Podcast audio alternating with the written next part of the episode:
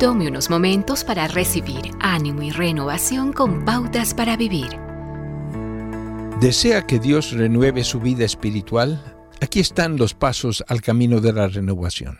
Paso 1. Aceptar que necesita un avivamiento.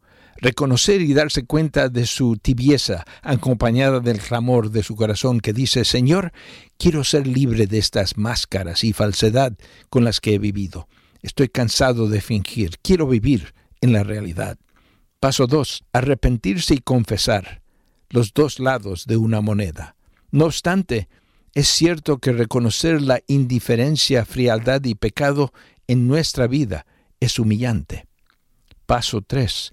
Oración de humildad.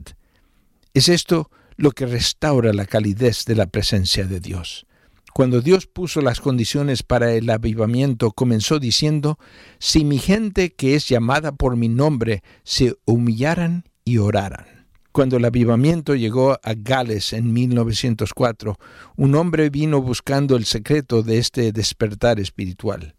He venido a Gales, dijo, con la esperanza de poder descubrir el secreto del renacimiento.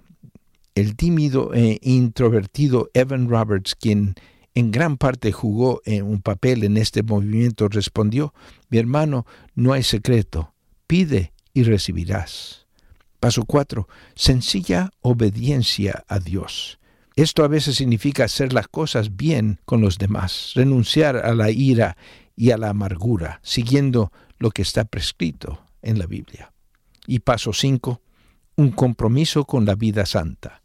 Cuando Dios dio las condiciones de la renovación espiritual, incluyó volverse de sus malos caminos, como parte del precio que debemos pagar para encontrar renovación en nuestra vida espiritual. Si su corazón clama por la realidad que viene a través del conocimiento de Dios, deje de jugar y dígale a Dios, sí, eso es como me siento. Quiero conocerte, Señor. Acaba de escuchar a Eduardo Palacio con Pautas para Vivir, un ministerio de Guidelines International.